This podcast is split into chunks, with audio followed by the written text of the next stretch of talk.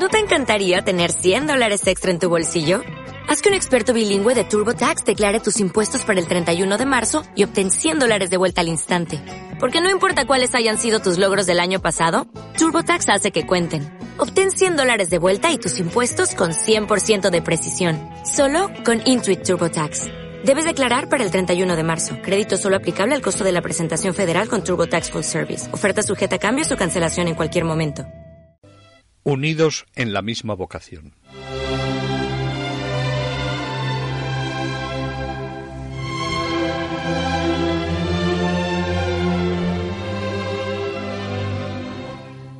Entre la opción de Francisco y la de Clara, pasaron unos años en los que se fraguó una estrecha relación entre los dos. Francisco desempeñó un papel decisivo en la vocación de Clara Favarone. Cuando en Asís todos se asombraron de la radical conversión a la pobreza de Jesucristo, del rico y mundano Francisco Bernardone. Ella era una adolescente y él un joven de unos veinticuatro o veinticinco años.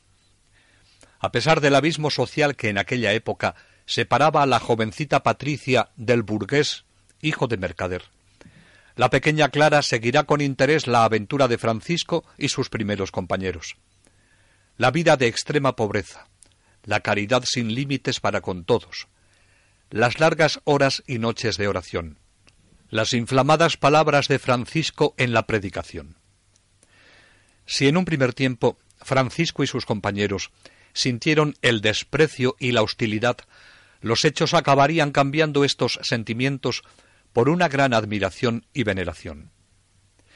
Entre los compañeros que se le unieron a Francisco estaba Rufino, primo de Clara, que desde 1210 pertenecía a la fraternidad. Hombre reflexivo e introvertido, tímido pero de una gran dulzura y una sinceridad absoluta. Como a otros, al contemplar y escuchar a Francisco, Dios lo llamó a seguirle y no dudó en renunciar a sus títulos, repartir su dinero entre los pobres y vestirse la pobre túnica de hermano menor. La entrada de Rufino en esa nueva orden. La consideraron muchos como locura, y como era de esperar, se desencadenó una gran tormenta en la familia de los Sofreduccio, con los consiguientes disgustos. Pero Rufino no se volvió atrás. Clara, que destacaba por su serenidad y lucidez interior, se alegró mucho de la decisión de su primo.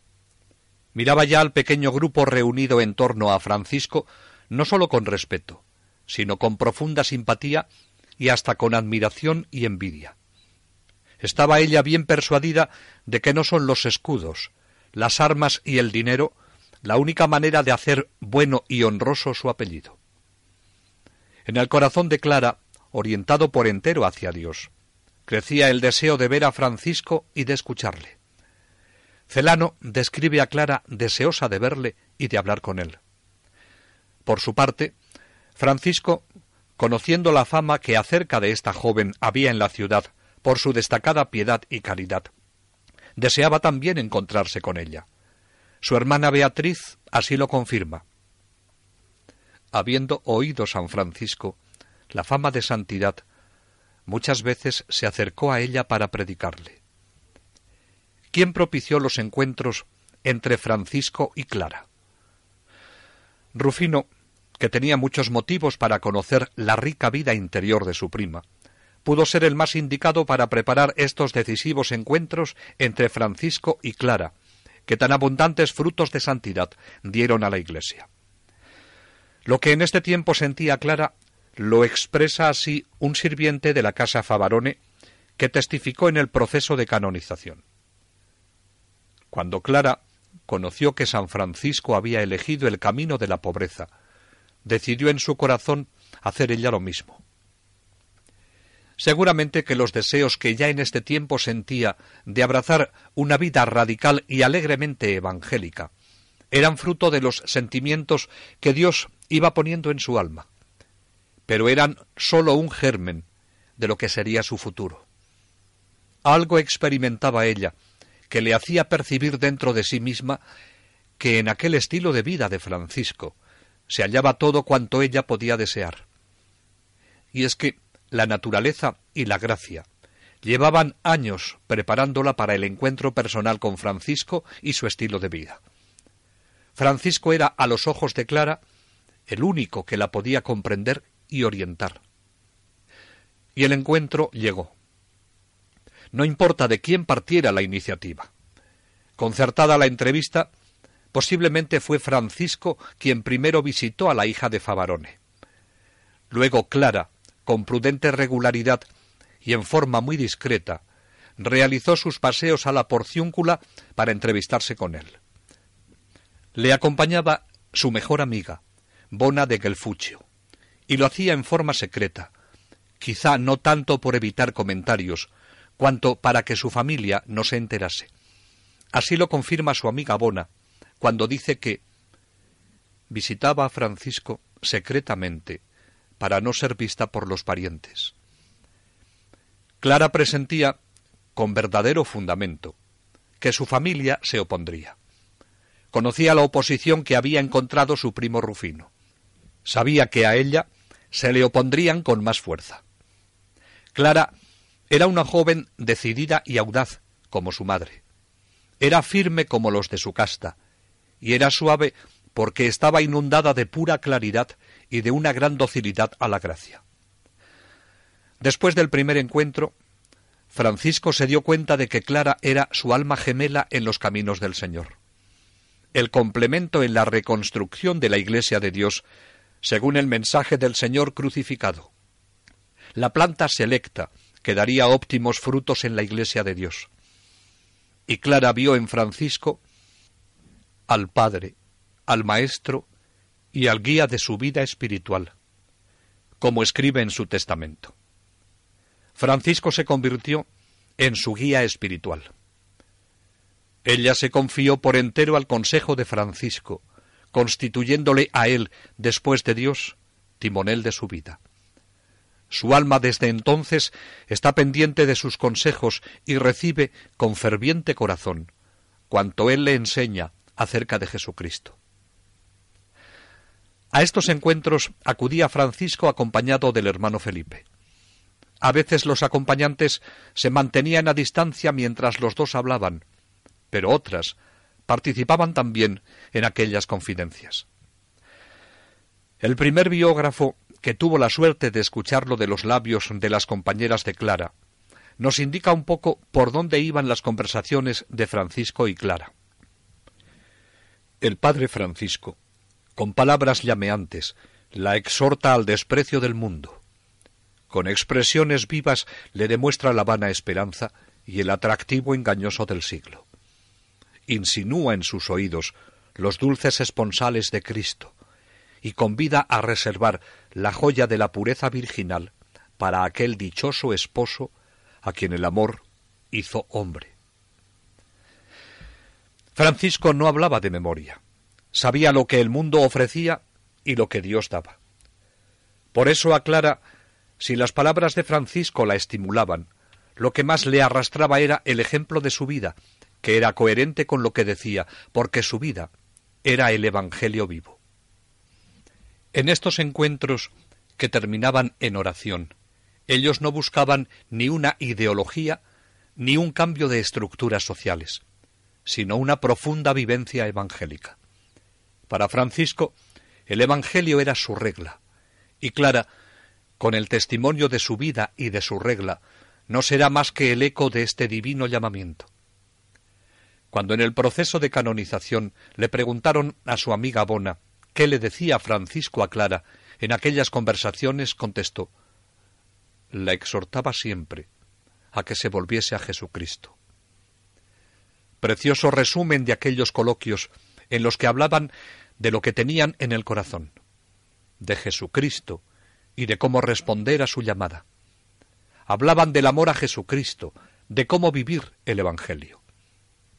Cuando Francisco hablaba, la palabra evangélica que decía y vivía penetraba en las más secretas aspiraciones de Clara, y algo le decía interiormente que eso era a lo que ella aspiraba, lo que quería. Y así lo manifiesta cuando más tarde en su testamento escribe Después de que el Altísimo Padre Celestial, por su misericordia y gracia, se dignó iluminar mi corazón para que con el ejemplo y la enseñanza de nuestro bienaventurado Padre Francisco hiciera penitencia. Es el Espíritu Santo quien ilumina el corazón de Clara. Irrumpe en su corazón el fuego del Espíritu que la mueve como llama de amor vivo y le da a conocer al Hijo, a Jesucristo.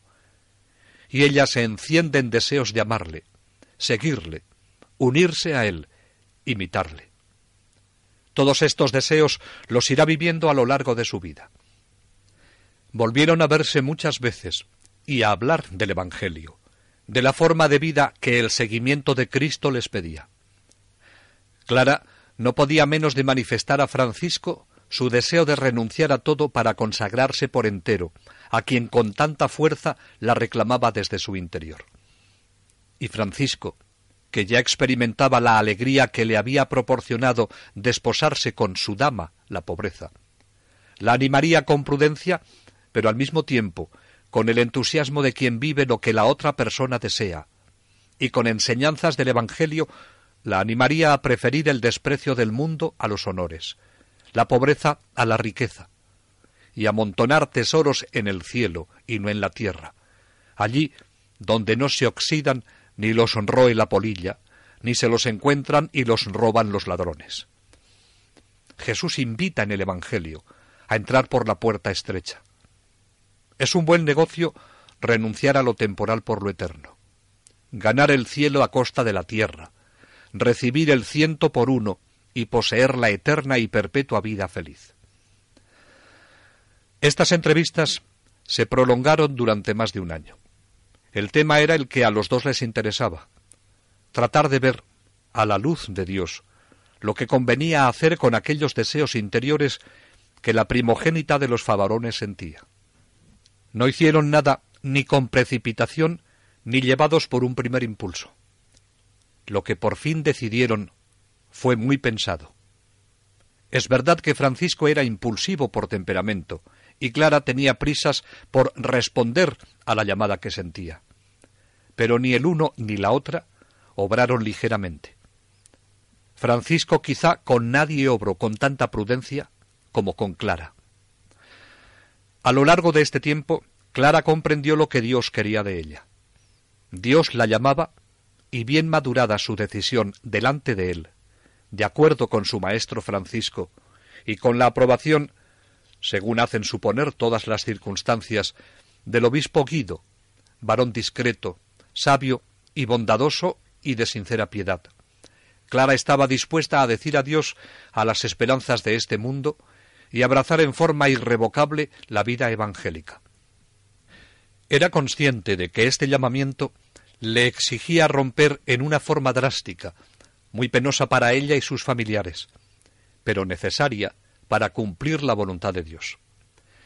Para poder comprender la manera en que se fugó de su casa, hay que tener en cuenta la situación en que se encontraba y a la que podían someterla sus familiares. La familia de Clara destacaba entre las familias más nobles de Asís y tenía grandes proyectos para su primogénita. Clara sería desposada con una persona de su rango. Es comprensible este deseo de los suyos. Si Clara era la hija mayor, sin hermanos, era ella quien con su enlace llevaría a su casa al caballero que continuaría el linaje de su padre. No sabían que el esposo que había elegido era superior a cuantos podían ofrecerle, y que Dios la tenía destinada para promover un linaje muy superior a cuantos le proponían. Aquella jovencita, amable y vigorosa, sabía bien lo que quería, y dando largas a lo que la proponían, estaba dispuesta a realizar con firme voluntad, sin dejar de ser amable, su desposorio con Cristo, su único esposo. Y es que su familia no sólo quería casarla a toda costa, sino que además no tenía ninguna confianza en Francisco ni en el grupo por él formado, cuyo instituto estaba dando los primeros pasos, y nadie se imaginaba una orden femenina nueva. Todo esto suponía un gran obstáculo para realizar su vocación. Clara no sólo estaba dispuesta a renunciar a todo cuanto el mundo le ofrecía, que era mucho, sino que además no temió desprenderse de lo que tenía a favor de los pobres. Como Francisco, quería abrazarse con la pobreza. La renuncia más dolorosa era la de su familia y amistades. Ante la perspectiva de una férrea oposición por parte de su familia, que sabría echar mano de todos los poderosos resortes que tenía, Clara no duda en tomar una dolorosa decisión. Eligió la fuga como única forma de realizar su vocación.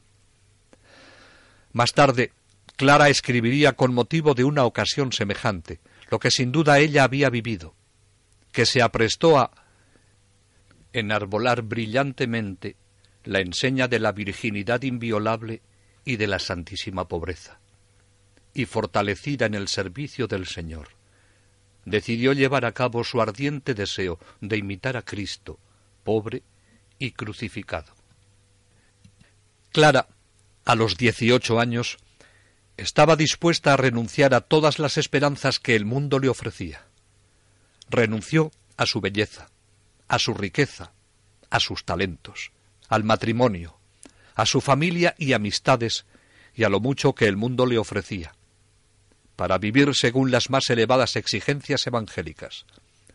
Celano dice que era joven de edad, pero consumada en el juicio, firme en el propósito y ardentísima en los deseos del divino amor. La fuga sería el domingo de Ramos. Mucha entereza iba a necesitar.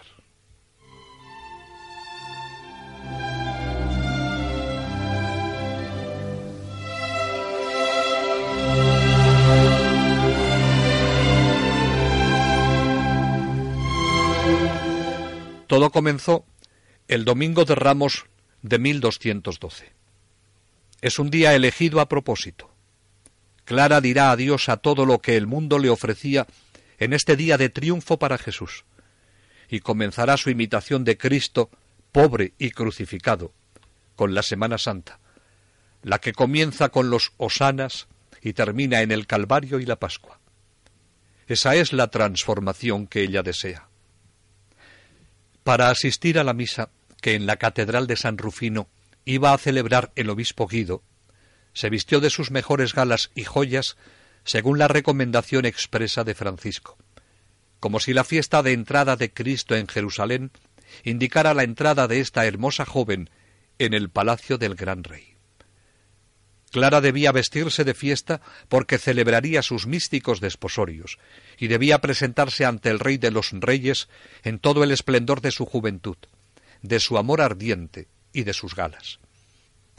Así se ponía de manifiesto ante sus familiares y admiradores la ruptura que debía realizarse durante la noche del domingo al lunes entre lo pasado y lo futuro, entre la opulencia del mundo y la cruz de Cristo, entre los atractivos de la vida y los votos de obediencia, pobreza y castidad, entre los vínculos de la sangre o de la amistad, y los nuevos vínculos según el espíritu. Para Clara, la renuncia debía ser total. Su belleza debió causar admiración entre el numeroso público que la contemplaba a su paso hacia la catedral. Entra en la catedral. Oficia el obispo. Llega el momento de la distribución de los ramos y palmas benditos. Desfila toda la asamblea, desde el más noble al más sencillo, y cada uno regresa a su sitio con la palma en la mano. Con gran sorpresa de todos, Clara no se ha movido de su sitio. Estaba como ausente, ensimismada. Quizá contemplaba su vida pasada y su futuro. Había sido amada y mimada. Era la reina de la casa. Se sabía querida y estaba a punto de ocasionar a los suyos la pena más grande de su vida. También pensaría en su futuro, por tanto tiempo acariciado, y que apenas en unas horas vería cumplido. El obispo Guido, asesor de Francisco, y que sin duda estaba al tanto del terrible secreto que aquella joven guardaba en su corazón, quiso manifestarle su aprecio, aprobación y aliento por la decisión que iba a tomar. Al terminar de distribuir las palmas, acompañado de dos monaguillos, descendió del presbiterio, cruzó la nave y se acercó a Clara, depositando en sus manos el ramo bendito. Sorprendida debió de quedar Clara al ver al obispo ante sí. Hermoso gesto del obispo que proporcionó a Clara la paz que necesitaba para enfrentarse a la ruptura que aquella noche iba a realizar. Ese ramo que el obispo depositó en sus manos era el símbolo de la paz y de la victoria de Cristo, y era a la vez un buen presagio de las futuras victorias de Clara. Aquel día, el último que pasa en su casa, se esmera en su cariño por todos sin que nadie pueda sospechar la fuga que esta noche va a realizar esta jovencita, por seguir el amor más grande. Alguien con gran acierto la define muy bien como hoja de acero templado, bajo el aspecto de una exquisita dulzura. Hay diversas opiniones de cómo se realizó la huida. Algunos piensan que confió su propósito a Pacífica, hermana de su amiga y gran confidente Bona, y para ello se basan en lo que dice su primer biógrafo, que se fugó con una discreta compañía. Otros piensan que para no comprometer a nadie, se fugaría sola. Lo de menos es este dato. Lo importante es cómo lo realizó. Todo lo tenía muy bien pensado. Su mayor sufrimiento era el dolor que iba a proporcionar a los suyos, pero ni quiere ni puede hacer otra cosa que dejarse llevar por la acción del Espíritu. En realidad, en su corazón ella ya ha renunciado a los suyos y entregado su corazón por entero a Jesucristo. Ya sólo queda el realizarlo. Así nos describen sus biógrafos la fuga. Al filo de la medianoche, cuando todos duermen en el palacio, Clara se desliza silenciosa y llega hasta la escalerilla que comunica con el sótano, donde está la puerta que se abre sólo para sacar a los muertos. Vencido el miedo, Clara, con una fuerza que a ella misma le parece no suya, separa piedras, pesados barrotes con los que está cerrada la puerta, y sale a la calle hasta ir adentrándose en la espesura del bosquecillo de la porciúncula. El plan le está saliendo tal como lo tenía previsto. En un punto del camino, dos hermanos aguardan con antorchas y, escoltada, camina hacia la porciúncula. Allí la esperaba el hermano Francisco, acompañado de los demás hermanos, decidido a realizar por su señor una hermosa hazaña. En cuanto sintieron que llegaba, encendieron antorchas y acompañándola con ellas, entraron procesionalmente en la capillita. Allí, al pie del altar de la Virgen de Nuestra Señora de los Ángeles, Clara se arrodilló, y el hermano Francisco en una sencilla ceremonia le preguntó Hija mía, ¿qué es lo que quieres? Quiero a Dios, al Dios del pesebre, al Dios del Calvario y al Dios del altar. No quiero otro tesoro, ni otra herencia. Francisco la recibió por esposa de Cristo en el nombre del mismo Señor. Clara se despoja de sus ricos vestidos y de sus galas, y se viste de hermano menor con la ruda sencillez de la pobreza. Un sayal que sujetó a su cintura con una cuerda. Despojada de sus ricas vestiduras, Francisco le cortó su hermosa cabellera rubia y le colocó velo sobre su cabeza rapada. Era el signo de su consagración a Dios. Todos entonaron himnos de gratitud al Señor. Clara, por su parte, prometió obediencia al hermano Francisco. Estaba plenamente feliz. Para ella se cerraba lo que después llamaría su vida en la vanidad del siglo, y se abría a la nueva vida, al amor esencial y absoluto, a Dios.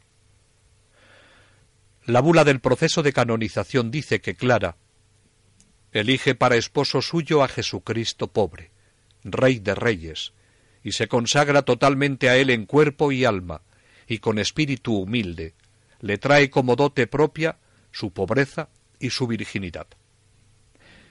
Muy bien podrían aplicarse a Clara las mismas palabras que años después escribirá ella a otra bella y noble dama, feliz en circunstancias semejantes.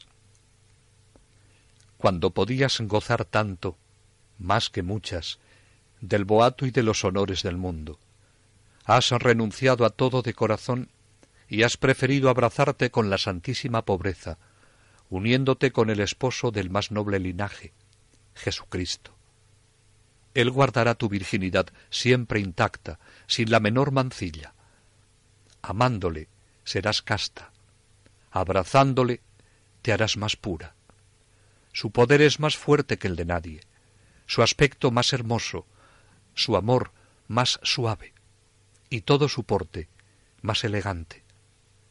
Tú, hermana, le estás ya unida en estrecho abrazo, y él ha adornado tu pecho con piedras preciosas. Ha colgado del lóbulo de tus orejas unas perlas de inestimable valor, y te ha cubierto profusamente de joyas brillantísimas, envidia de la primavera. En fin, te ha ceñido a las sienes una corona de oro, en señal de que te asocia a su regia santidad. Este es el cambio que se ha producido en la vida de Clara. Está feliz. Tanto Francisco como Clara saben muy bien a qué llaman riquezas y pobreza, joyas y belleza, y a qué no. Santa María de los Ángeles es la cuna de la gran familia franciscana, de los hermanos menores y de las damas pobres. Las dos nacieron del regazo de María. Según lo tenían acordado, una vez terminada esta sencilla ceremonia, el hermano Francisco llevó a la hermana Clara al monasterio de las Benedictinas de San Pablo, en Bastia, a unos cuatro kilómetros de Asís, cumpliendo así la otra parte del plan de acuerdo con las monjas y con el obispo Guido, dejándola allí hasta que el Señor dispusiera otra cosa. Francisco la llevó allí porque temía lo que pudiera ocurrir cuando en el palacio se enteraran de su ausencia ya que el monasterio, como todo lugar sagrado, gozaba del derecho de asilo. Y vaya si iba a ocurrir lo que temían.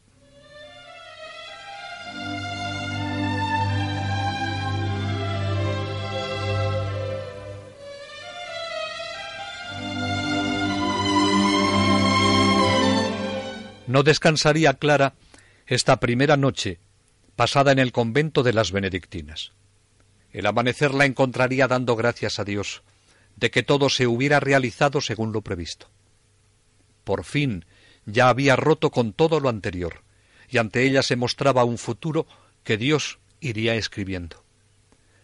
Pero no eran estos los sentimientos de la familia Favarone cuando al amanecer de ese día comprobaron la ausencia de Clara.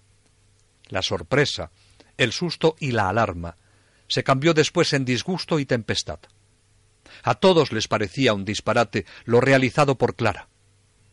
Querían disculparla a ella y culpar a Francisco. La familia, siguiendo la pista, descubrió el lugar donde estaba Clara. El tío Monaldo iba al frente del grupo familiar y se presentó en el convento decidido a llevarse a Clara de nuevo a casa.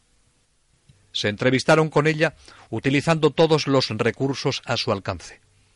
Unas veces querían ganarla con halagos y otras con amenazas. Un antiguo cronista describe así los acontecimientos. Todos, con el corazón lacerado, condenan el hecho y el propósito, y todos a una corren al lugar, tratando de conseguir lo que no pueden. Echan mano de la fuerza, de la violencia, de la sugestión, de los consejos, del halago, de promesas, induciéndola a desistir de tamaña bajeza, que no está conforme a su nobleza ni ofrece cosa igual en su contorno. Si pensaron ganar a Clara con estos argumentos, se equivocaron.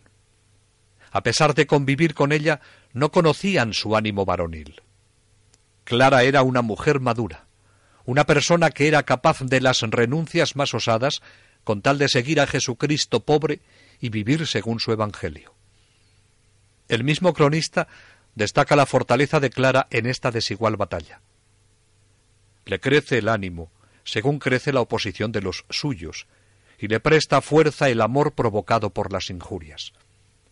De esta suerte, por muchos días, sufriendo obstáculos en el camino del Señor, y oponiéndose los familiares a sus propósitos de santidad, no desmayó el ánimo ni disminuyó el fervor con el fin de ablandar su corazón. Su tío Monaldo le habló del dolor de su madre, que no merecía la hiciera sufrir así. Le reiteró su perdón absoluto y le prometió grandes regalos. Quiso ganarla mostrando su admiración por las hermosas prendas de su persona.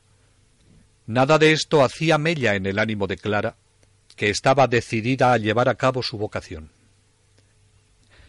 Ante su constante negativa, percibe los gestos amenazantes y corre a la iglesia. Clara se acerca al altar y ante la mirada atónita de sus perseguidores que quieren llevarla a la fuerza, con un gesto que ponía de manifiesto la seguridad que tenía en lo que hacía, se agarra con una mano al altar y con la otra se arranca el velo y les muestra su cabeza rapada, como símbolo de su desposorio con Jesucristo.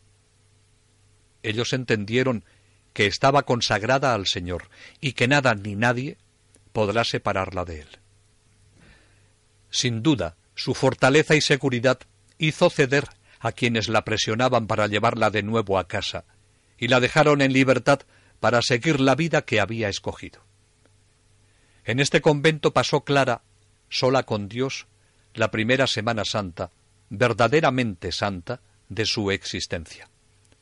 Francisco la visitaba, y como decía Clara, cultivaba solícito a su plantita en el delicado trance de su trasplante, y era su columna, su único consuelo y sostén después de Dios.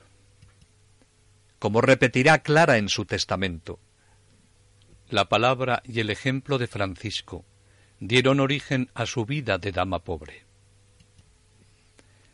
La orientación que el joven fundador dio a la hija de Favarone era más que un simple consejo de dirección espiritual.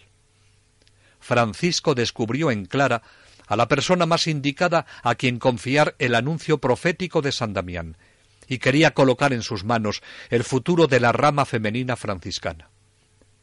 La vida que esos dos fundadores iniciaron en aquellos años juveniles ya no cambiará jamás. Entre ambos se entabló, enraizada profundamente en una íntima y perfecta comunión de ideal y de vida, una de las más hermosas amistades que han existido entre santos.